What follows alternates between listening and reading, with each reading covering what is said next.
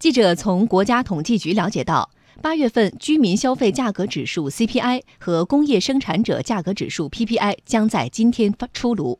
另外，八月份规模以上工业生产、固定资产投资、房地产开发和销售以及社会消费品零售总额等数据也将在本周陆续公布。业内观点指出，PPI 和 CPI 将处于温和可控状态，投资可能企稳反弹。来听央广经济之声记者刘百轩的报道。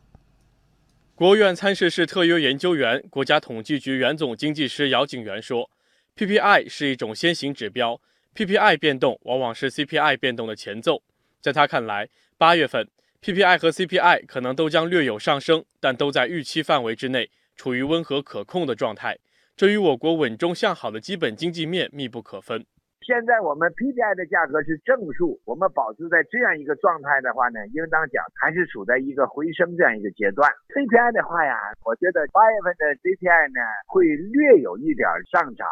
因为大家知道八月份呢，我们国家部分地区啊都受到大雨啊、高温呐等等这些自然灾害。那这些自然灾害呢，显然会使我们这个消费品的这种生产运输都遇到一些个问题。今年的目标是要把它控制在百分之三，这个呢，它属于是在一种温和可控这么样一种状态。所以应当说，中国现在看这两个价格呀，都处在一种温和可控，它也标明了整个宏观经济呢是处在一个稳中有进、稳中向好这么一个状态。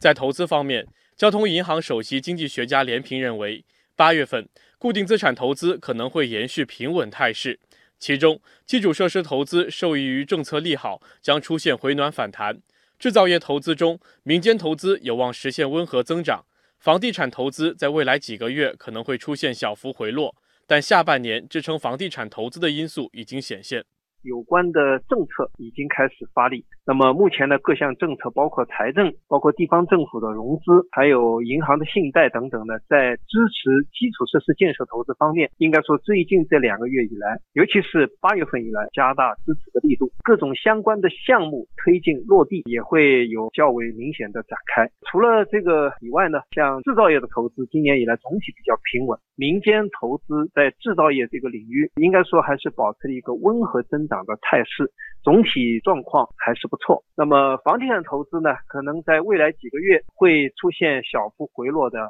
态势。随着商业类的住宅的建设的推进，还有呢政策支持的这些住宅建设的推进，应该说对于下半年几个月的房地产投资来看，还是会有一定的支撑作用。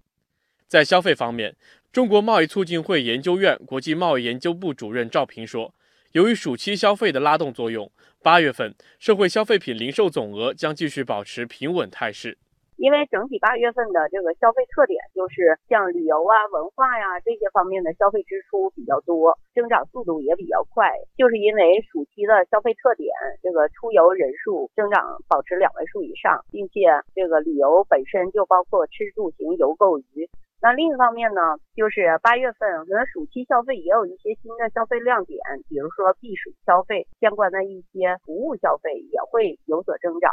所以呢，八月份整体社零总额这个数据，我想会保持一个平稳增长的态势，大起大落的情况不会出现。